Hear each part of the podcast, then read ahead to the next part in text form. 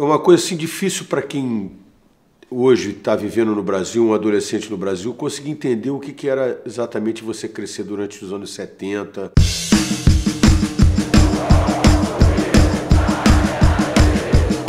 Muito bem, muito bem, sejam todos bem-vindos, sejam todas bem-vindas mais um Wikipod, o seu podcast biográfico com histórias incríveis contadas por mim, Felipe Solari. Onde há crise, onde há instabilidade e há possibilidade também de uma revolução.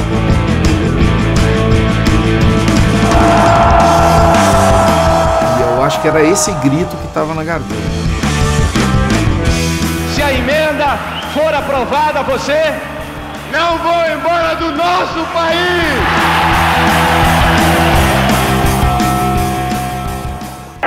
Muito bem, pessoal, hoje estamos aqui sem clubismo para falar com todas as pessoas apaixonadas por futebol.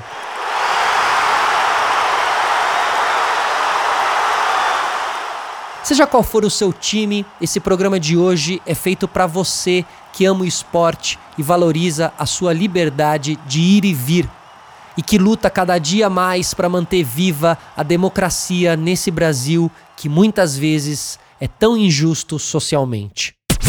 Hoje, o nosso Wikipod vem em nome de todos os clubes do futebol do país falar sobre a democracia corintiana. E desde já, a gente agradece a todos os jornalistas e pessoas envolvidas em tantos documentários e matérias especiais sobre esse momento e movimento, que foram a nossa fonte de pesquisa para poder montar esse episódio tão especial. Obrigado aí aos responsáveis pelo documentário Democracia em Preto e Branco, ao qual utilizamos alguns trechos para dar vida ao nosso episódio Democracia Corintiana. Vamos nessa para todos aqueles que lutaram desde 74, que morreram, que sumiram, que foram torturados, que foram presos, todos aqueles que foram exilados então, a democracia corintiana bateu o pênalti. Direta,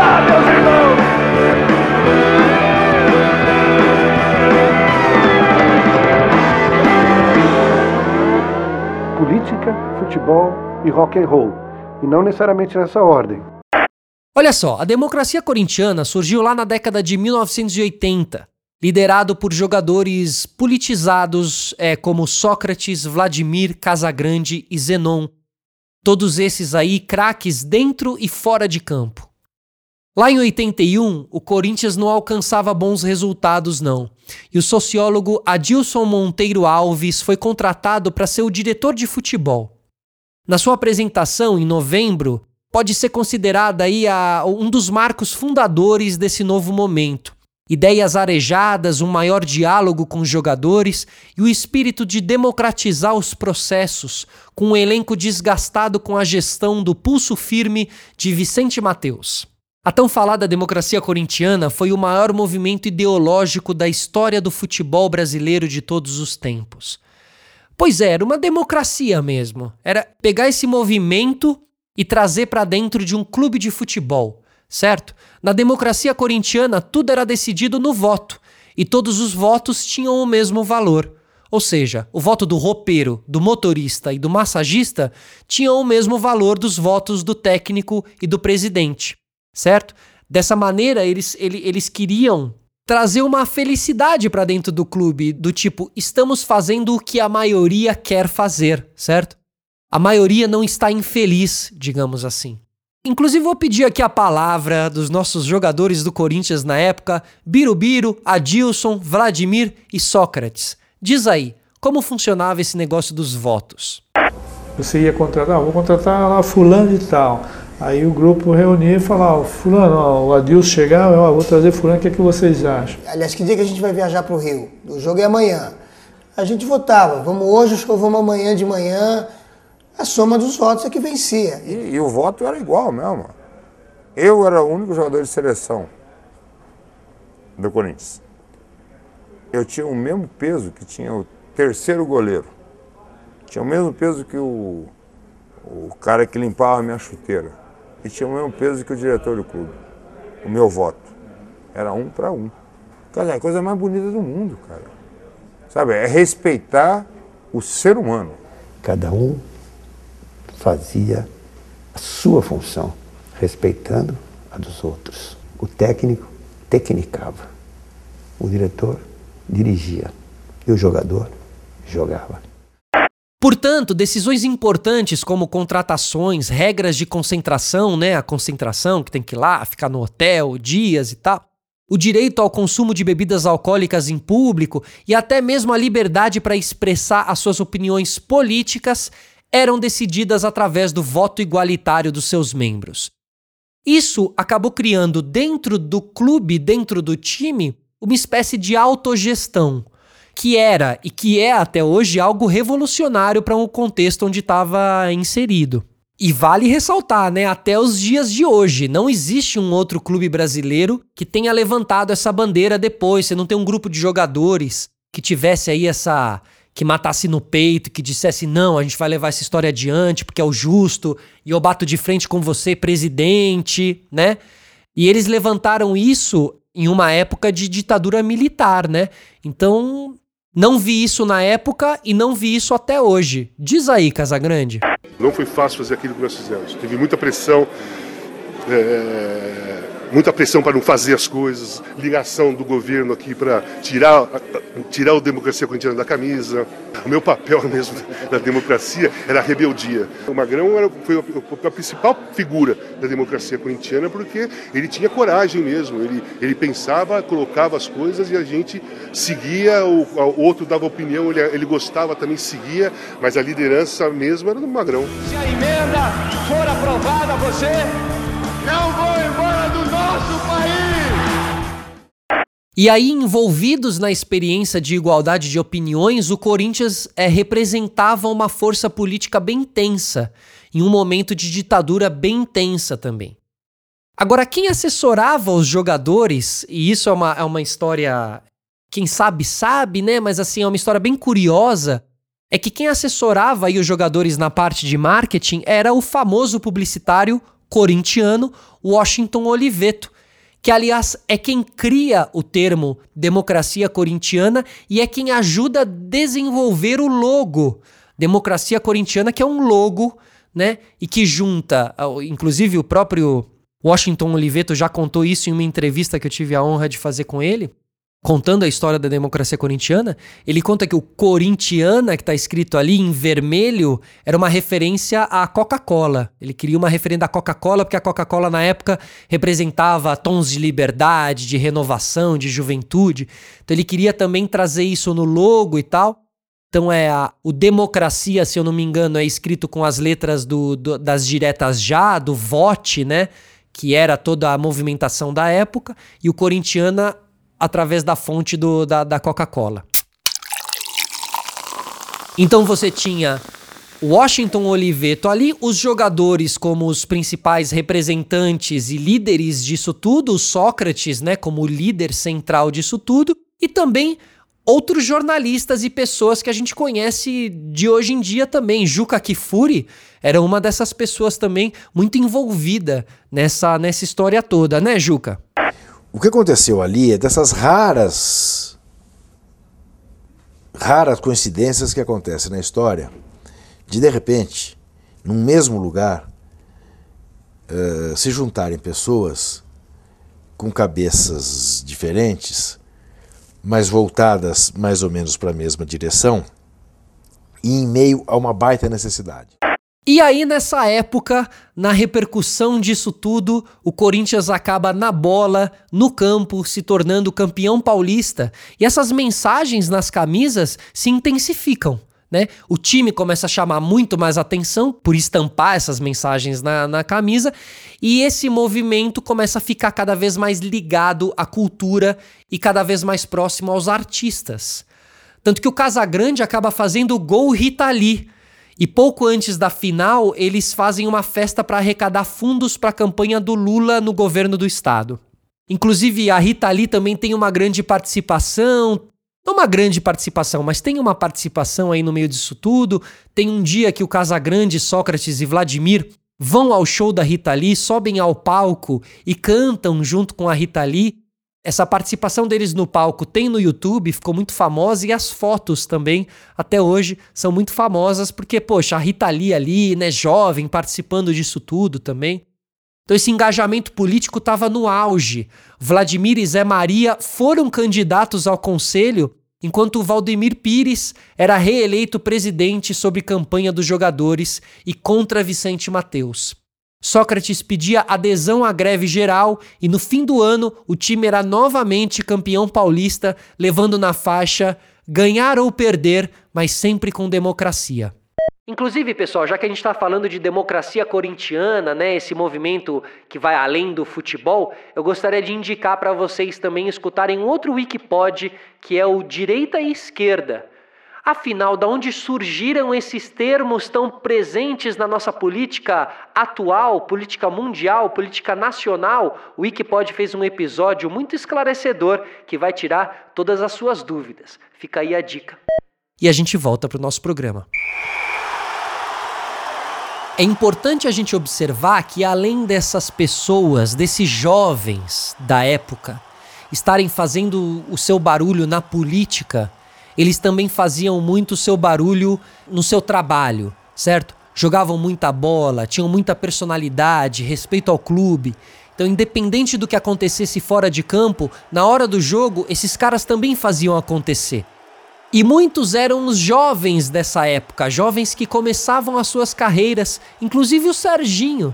Serginho Grossman, um grande corintiano. Diz aí, Serginho. O jogador tem que se apresentar, jogar bem. Ele tem 90 minutos para mostrar como ele está. Quem vai julgar isso é a torcida lá em, no campo, os jornalistas, o placar, o técnico, tudo isso a vida paralela de jogador ninguém tem nada a ver. E a democracia corintiana queria mostrar isso. Pois é, nada poderia abalar o equilíbrio e as convicções daquele time até a chegada de um novo contratado, muito polêmico, que teve a sua contratação aprovada por esses próprios jogadores. Eu cheguei entendendo que democracia tinha os seus, as suas obrigações, mas tinha as suas liberdades dentro da sua obrigação menos para mim. Então eu percebi que era o seguinte: olha, dentro da nossa democracia você pode fazer tudo o que você quiser, desde que seja aquilo que eu permita. Então estava bem estabelecido. E o pior de tudo, eu tinha que repetir o êxito, porque se perdesse, quem seria o culpado? Leão. Nessa questão do grupo harmônico, a contratação do Leão criou um problema. Hoje eu tenho certeza que todo mundo que contribuiu nessa contratação se arrepende. Aqui está o leão. Arrogante, orgulhoso, mascarado, prepotente, desbocado, personalista, mas um grande goleiro, um grande jogador de futebol e a partir de hoje, nosso goleiro.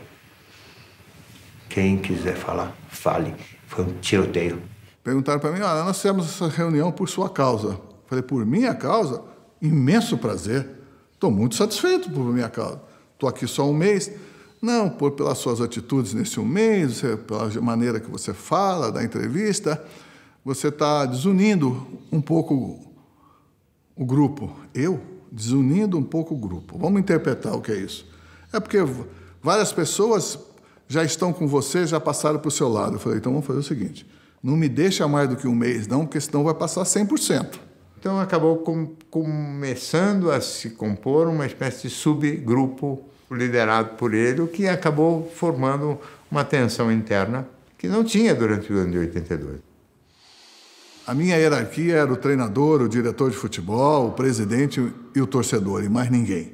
Não era um outro atleta que ia dar ordem ou mandar em mim o Leão representava o, o, futebol que a gente não queria mais. Quer dizer, ele era aquele cara retrógrado, disciplinador, quem manda é o técnico. Né? E, não, e não é assim, né? As coisas, as coisas têm que ser conversadas, né? Até no futebol. Pois é.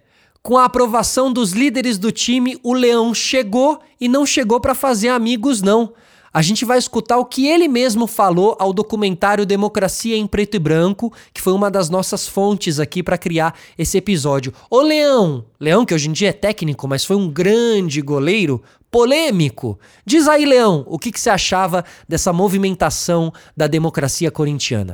Emerson Leão, presente em três Copas, chegava para comprovar que onde o goleiro pisa não nasce grama.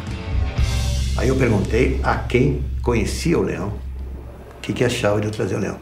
Sócrates jogou com ele na seleção favorável, Vladimir, perfeito, Zenon, é, Mário Travalini, Mafia, aqueles que. Zé Maria, os que o conheciam, pode trazer. Fui para o sul, escondidinho, né, contratei o Leão. Contratei ao Fábio Koff. E o Koff me falou: Você tem certeza do que você está fazendo?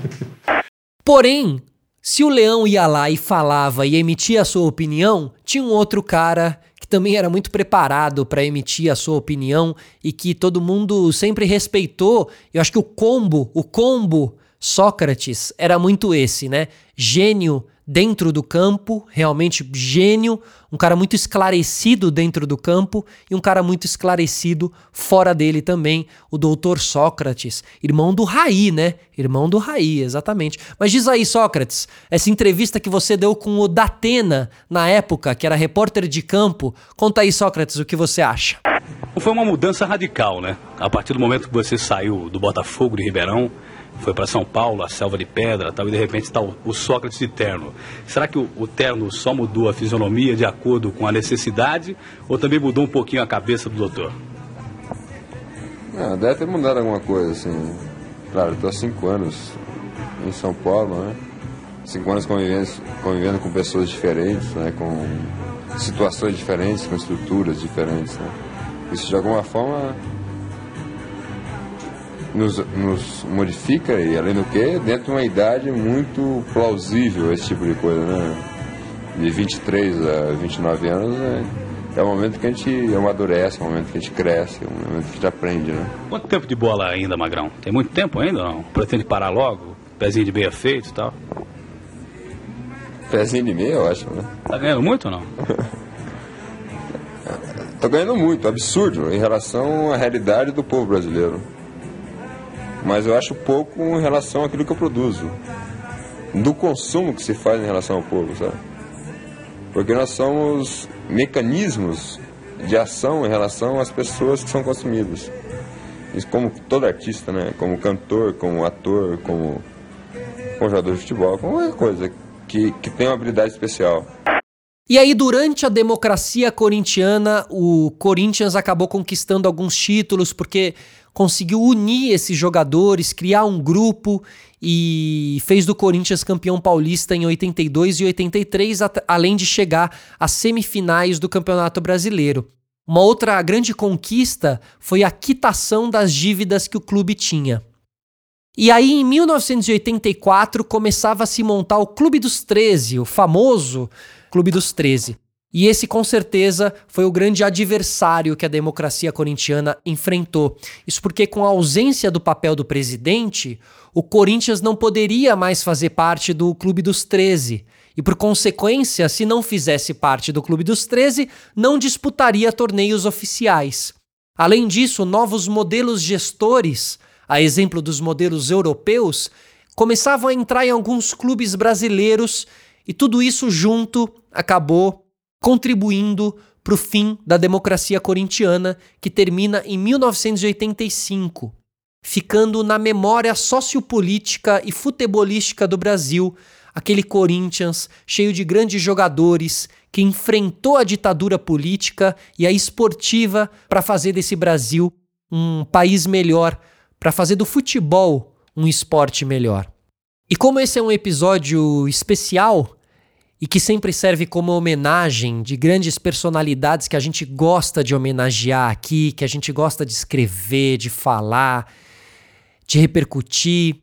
A gente não pode ir embora desse programa sem deixar essa, essa homenagem ao Dr. Sócrates, né? Que fez uma dupla tão legal com Casagrande.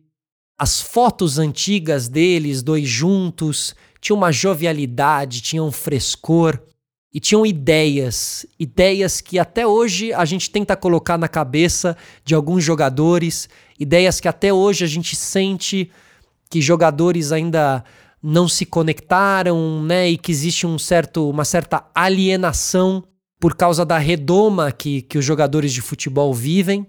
E até hoje a gente vê o Casagrande até hoje participando de programas, tentando dar ali no, no meio de jogadores atuais, e os jogadores atuais respondem dizendo quem é esse cara? Ou falando esse drogado. Enfim, conhecer a nossa história é muito importante. E saber que o Casagrande é um grande vencedor é muito importante também, certo? Não reduzir ele a duas hashtags que você viu no Twitter, porque você viu um vídeo aqui ou acolá, certo? Então a gente termina aqui esse programa dando voz ao Dr. Sócrates, porque era tudo que ele sempre pediu foi voz. Então, a gente sempre gosta quando a gente deixa alguém que nunca participou de um podcast participar, né? E é o caso do Sócrates, certo? Fala aí, doutor, qual é a mensagem que você tem pra gente nessa nossa despedida do Wikipod, esse podcast diretamente da Pod 360 para os seus ouvidos e na voz de Dr. Sócrates a gente encerra esse episódio. Diz aí, doutor. É grande no esporte bretão o passado ilumina a tua história, ciente da tua missão. Vitória, vitória, vitória, Corinthians do meu coração. Tu és religião de janeiro a janeiro. Ser corintiano é ir além de ser ou não ser o primeiro. Sempre o primeiro, né? Ser corintiano é ser também.